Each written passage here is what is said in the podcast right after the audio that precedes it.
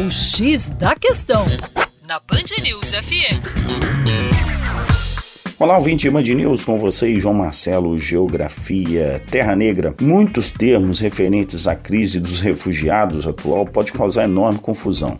Temos o caso do migrante. O migrante é qualquer pessoa que muda de região ou país. Temos também os chamados migrantes econômicos, são pessoas que mudam de região ao país por vontade própria para escapar da pobreza em busca de melhores condições de vida. Já um refugiado são pessoas que mudam de região ao país tentando fugir de guerras, conflitos, perseguições políticas, étnicas, religiosas, ou seja, é uma migração forçada. E ainda temos o solicitante de asilo, que são pessoas que pediram proteção internacional e aguardam a concessão de status de refugiado. Bom, a distinção entre esses conceitos é muito importante do ponto de vista legal.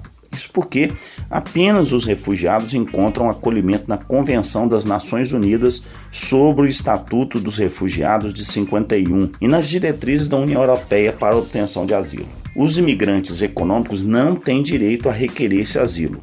Muitos países europeus barram a entrada de imigrantes ilegais sob a justificativa de que a maioria desses estrangeiros que chegam à Europa não são refugiados, na realidade são migrantes. Mas o Alto Comissariado das Nações Unidas para os Refugiados contesta o argumento, afirmando que 8 em cada 10 migrantes provêm de países em conflito ou sob regime de exceção, como Síria, Afeganistão, Iraque e Eritreia. No ano passado, aproximadamente 1,2 milhões de pessoas solicitaram asilo no continente, mais do que o dobro do ano retrasado. Na realidade, dar asilo aos refugiados é uma questão humanitária, porque esse movimento envolve o movimento de milhares de crianças, idosos, mulheres, que são pessoas que estão em alta vulnerabilidade. Para mais, acesse o nosso site educaçãoforadacaixa.com.